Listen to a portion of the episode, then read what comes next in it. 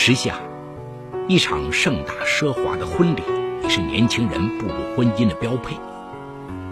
可随着婚庆潮流的推进，作为结婚需求的求婚仪式，在婚庆公司的推波助澜下，被演绎的越来越浪漫传奇，甚至啊，比婚礼本身更引人瞩目。电子大屏幕求婚、奢华游艇求婚等新闻也不时的见诸于报端。然而，二零一三年十一月，一起发生在西安高陵县的杀人案，竟源于一个女孩想要一场高调而浪漫的求婚。今天我要给大家讲这么个故事，叫《西安求婚秀血案》。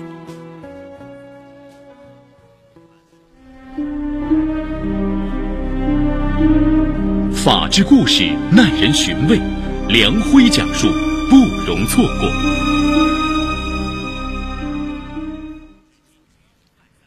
二零一三年六月十四日，是西安女孩马菲妮二十六岁的生日。男友侯其华打了电话祝贺，并邀请她下班后到翠华路的巴克斯意大利餐厅吃饭。马菲妮兴奋地说。是不是有什么重大的事情将要发生？侯其华笑而不答。大约晚上八点，这对情侣如约见面。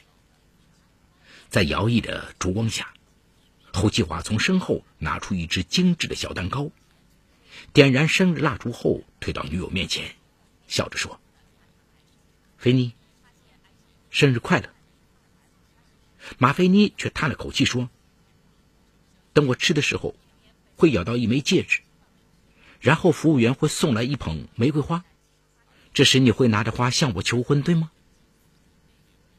侯吉华惊讶的问：“你怎么知道？”马菲妮一边用刀叉切开蛋糕，找出藏在里面的戒指，放在男友面前，一边失望的说。这么古老的桥段，拜托你来点新鲜的好不好？求婚失败的侯其华拿着那枚沾满奶油的戒指，一脸的茫然。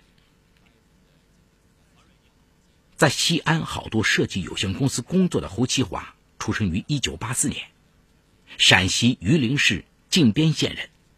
他与马菲妮是在好朋友徐小明的婚礼上认识的。那天，侯其华负责帮忙安排到场嘉宾。一位伴娘引起了侯其华的注意。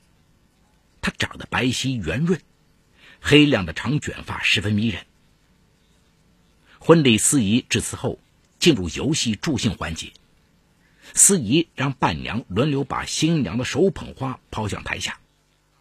接到花束的未婚男子现场走上舞台配对。轮到长卷发的伴娘时。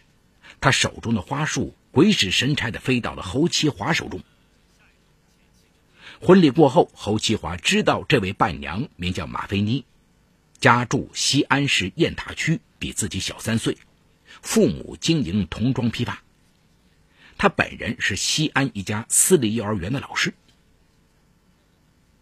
尽管知道双方家境悬殊，侯其华仍然对马菲妮展开了猛烈追求。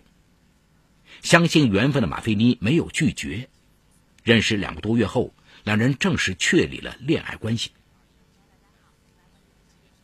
侯其华真心将马菲妮当成自己的结婚对象，他参考了许多电影中的求婚场景，在马菲妮生日这一天精心设计了一场自认为浪漫无比的求婚，没想到却遭到了女友无情的拒绝。侯其华百思不得其解，他硬着头皮向女友询问原因。马菲妮郁闷地说：“去问你的好朋友徐小明吧。”徐小明告诉侯其华，现在的小情侣特别看重在正式结婚之前的求婚仪式。再隆重的婚礼，也不过是司仪主持、新人致辞、歌舞助兴、吃吃喝喝等内容。而一场盛大有趣的求婚秀，才能真正满足年轻人对浪漫的追求，也能给他们一生留下不一样的回忆。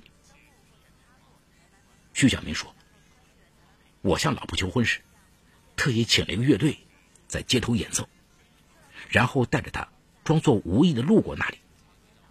当我们经过时，乐队开始唱起用我俩名字改编的歌曲。他惊讶极了，然后我趁机单膝跪地，拿出戒指向他求婚。唉，现在的女孩啊，早就不攀比谁的结婚排场更大，而是比谁的男朋友求婚更浪漫、更新奇、更出乎意料。玫瑰蜡烛、摆个心形什么的，那早就过时了。电子大屏幕求婚，哈雷摩托车队求婚，户外焰火求婚。甚至还有豪华游艇求婚，办古代皇帝穿越求婚，嗨，总之啊，动静越大，形式越浪漫，就越会得到女孩的欢心。侯其华佩服之余，他终于明白马菲尼为什么对自己的求婚不屑一顾了。他向徐小明请教，可徐小明说：“哎，这些稀奇古怪的求婚点子。”自己哪想得出来呀？你要出钱找婚庆公司，他们会有专门的人帮你策划。他还特意提醒说，为了让马菲尼更加满意，侯其华最好与女友一起参与求婚策划。侯其华有些惊讶，那不就失去了惊喜的意义吗？徐小明笑着说：“嗨，你以为求婚秀是秀给谁看的呀？”还不是女孩们互相攀比，谁的求婚更有面子？侯其华茅塞顿开，他找到了位于雁塔区的爱家婚庆咨询公司，还真有求婚策划这项服务。在询问了各种求婚方式后，求婚策划师与马菲尼共同决定，在公园上演一场骑马求婚的表演。他描述道：“我们会与公园方面协调。”派专门的驯养师做指导，你很快能学会。到求婚那天，我们会安排你女朋友坐在观众席第一排，然后你假扮观众上台配合表演。等骑到你女朋友面前时，突然拿出订婚戒指戴在女友手上。等观众的掌声响起时，你俩就热烈拥抱接吻。我们全程会派人摄像，并安排群众演员来领奖。策划师描述的场景让马菲尼兴奋的双眼放光。侯其华想到自己从来没有骑过马，不禁有些犯怵。可当他迟疑的提出自己的担心时，策划师马上说：“小伙子，为了你爱的女孩，冒一点险不值得吗？”看到马菲尼的嘴巴撅了起来，侯其华只好硬着头皮连连答应。这场精心策划的求婚秀一共收费一万元。侯其华支付了五千元定金后，便由婚庆公司安排每个周末来到公园练习骑马。驯养师帮侯其华穿上骑马服，先让他和马培养感情，又教了他一些基本动作。可是侯其华训练了整整一个月，也没有找到感觉，身上还被摔得青一块紫一块的。最后，驯养师担心他被摔伤，不得不向婚庆公司提出终止训练。骑马求婚失败了，马菲尼十分失望，他埋怨侯其华怕困难，别人骑马能成功，为什么他就不能呢？侯其华感到委屈极了，他反复向女友解释，可马菲尼就是不相信。按照事先签订的合同，婚庆公司要退回侯其华支付的五千元定金，但他们赶紧又提出了一个新的方案。啊，侯先生，我们还可以免费再帮您设计一个魔幻空中飞人秀，这是我们公司独创的项目。原来，所谓魔幻空中飞人秀，就是利用游乐园的高空设施，求婚者先登上三十米高的塔架。用扩音器播放求婚宣言，然后以魔术形式变出马菲尼嫁给我吧的长条幅，再抛洒玫瑰花瓣，同时从塔架飞向站在下面的马菲尼，停在他面前，掏出戒指向他求婚。策划师再三保证，这个创意绝对没有人用过，而且安全系数很高。侯其华正在犹豫，但看到马菲尼渴望的眼神，只得再次答应了。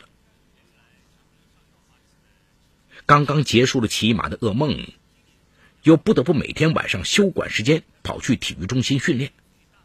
侯其华被这场求婚秀弄得疲惫不堪。侯其华试探的向女友提出，能不能弄点简单点、难度低点的求婚方式。可马菲尼却坚信求婚策划师对他说的话：“你男朋友愿意为你付出多少，就说明他爱你有多深。再说，他早就在自己的微博和微信朋友圈里宣告了，男朋友要向他求婚。”到时候将有惊喜上演。他说，自己与侯其华不对等的恋情本来就不被亲友看好，如果再不能拿出一场像样的求婚，能不能顺利结婚都是问题。见女友这么一说，侯其华非常生气。一直以来，他都认为马菲妮是一个脱俗的女孩，不计较虚荣的物质。可谁知，在这内心深处，还是为男友的贫穷而自卑。他忽然有一种看错人的感觉，大吼道：“你要觉得我配不上你，那咱们就别谈了，分手！”见男友发火了，马菲尼也有些自责，立刻又哄又撒娇。侯其华渐渐平息了下来。时下，一场盛大奢华的婚礼也是年轻人步入婚姻的标配。可随着婚庆潮流的推进，作为结婚需求的求婚仪式，在婚庆公司的推波助澜下，被演绎的越来越浪漫传奇，甚至啊，比婚礼本身更引人瞩目。电子大屏幕求婚、奢华游艇求婚等新闻也不时的见诸于报端。然而，二零一三年十一月，一起发生在西安高陵县的杀人案。竟源于一个女孩想要一场高调而浪漫的求婚。梁辉说法正在为您讲述法治故事：西安求婚秀血案。为了能征服马菲尼的亲友团，侯其华只得继续苦练空中飞人。没想到八月二十四日这一天，他从高空向下加速俯冲时。负责放缆绳的工作人员出了差错，侯其华右脚踝重重的着地，一阵剧痛让他几乎昏了过去。经过一阵手忙脚乱，侯其华被送到附近的医院，医生诊断他右脚脚踝骨裂。经过整整一周的休养，一瘸一拐的侯其华才能勉强靠双拐支撑着去上班。对这场花钱又受罪的求婚秀，他已经反感透顶。他意识到，为了博取众人的眼球，所谓的高调求婚已经变成了高危求婚。因此，他说什么也不想去训练了。可是马菲尼却不能接受男友的退缩，他下了最后通牒：骑马搞不定也就算了，要是这次空中飞人再搞不定，咱俩就分手吧。十一月三号。侯其华脚伤刚刚痊愈，马菲尼就提醒他，这个周末继续去训练。由于两个多月没训练，他的技术生疏了许多，在空中俯冲时总是失去平衡，累得他满头大汗。由于晚上训练强度过大，白天上班时他总感到昏昏欲睡。十一月十四号，由侯其华负责的一个设计方案。竟然用错了模板，导致整个方案被推翻重做，同事们怨声载道，公司给他严厉警告处分，并扣发当月工资。侯其华深知事故的原因就是自己精力不济，他又悔又气。这场漫长而艰苦的求婚秀，到底什么时候才是个头啊？当天晚上，马菲尼又来催促他去排练。侯耀华烦躁地说：“我不去，以后也不想再去。”马菲尼恨铁不成钢地说：“别人本来就笑话我找了个没钱的男朋友，我爸妈也脸上无光，你怎么就不能替我争口气呢？”侯其华毫不示弱地说：“你们家要觉得我配不上你，那就分手啊！何必要拿个求婚反反复复来折腾我？”侯其华竟然主动提分手，马菲尼委屈极了，哭着说：“你这叫始乱终弃，你知道吗？就算分手，也要把求婚秀演完了再分手。”疲惫不堪的侯其华再也忍不住了，一把将他推倒在地。马菲尼何曾受到过这样粗暴的对待？他冲上去与男友厮打起来。为了让他停止发疯，侯其华一只手勒住马菲尼的颈部，另一只手死死捂住他的嘴巴。失去理智的侯其华脑海中只有一个念头：让那疯狂的求婚秀马上终止。不知过了多久。侯其华这才惊慌的发现，马菲尼已经失去了知觉。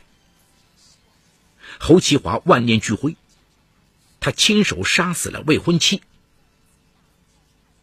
大约凌晨两点多钟，侯其华悄悄将马菲尼的尸体背下楼，放在自己驾驶的那辆东风雪铁龙后排座上，然后开着车由芙蓉东路驶向绕城高速，狂奔了六十多公里。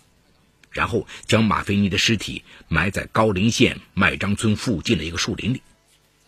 之后，他用马菲尼的手机给他父母发短信，说自己受同学之邀去北京玩一段时间。然而，侯其华怎么也没想到，仅仅过了一天，马菲尼的尸体便被附近的农民发现并报了警。高陵县公安局接警后，迅速摸排查清了马菲尼的身份。并锁定侯其华为重大嫌疑人。高陵警方强大的心理攻势，加上比对侯其华驾驶的车辙痕迹，他最终承认是自己杀害了女友马菲尼。马菲尼父母得知女儿死讯，伤心欲绝，他们强烈要求判一的本质，让悲剧不再上演。好，故事说到这儿就告一段落。除犯罪嫌疑人之外，其余人为化名。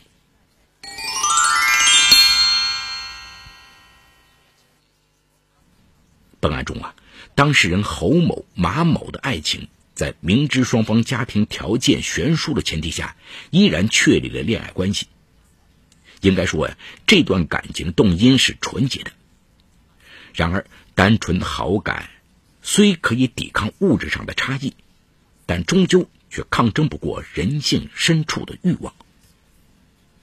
那我们先从案情中可以看到，马某啊，绝不是一个只会贪图享乐的富家女，她始终掌握着这段感情的主动权，随时可以结束与侯其华的关系。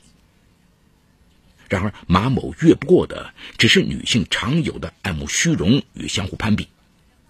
为了这颗虚荣心，马某。不惜用家境悬殊来刺激侯某，深深的刺伤了侯某作为男人的自尊心，反而逼得由侯某先提出分手。此时啊，马某依然不忘自己能在朋友圈内炫耀风光，保留最后的虚荣，逼迫侯某要满足其要求后才能分手，并最终迫使侯某就范，酿成惨剧，自己也付出了生命的代价。从社会政策的制定以及从一般预防的需要来看，此案确实是一个值得从被害人角度去深入研究的案例。侯某故意伤害并最终致死马某的犯罪行为，在定罪量刑上显然是毫无疑问的。但侯某行为背后的触发因素以及如何进行社会预防，确实值得我们去思考。法律啊。最主要的规范对象是人的客观行为，法对人的内心规范却很难有所作为。特别是人性中那与生俱来的动因，确实难以时刻被关在法律的牢笼里。有时啊，我们需要更多自身的修炼与忍耐，从而克制自己的欲望。也许这样社会才能更加和谐一些吧。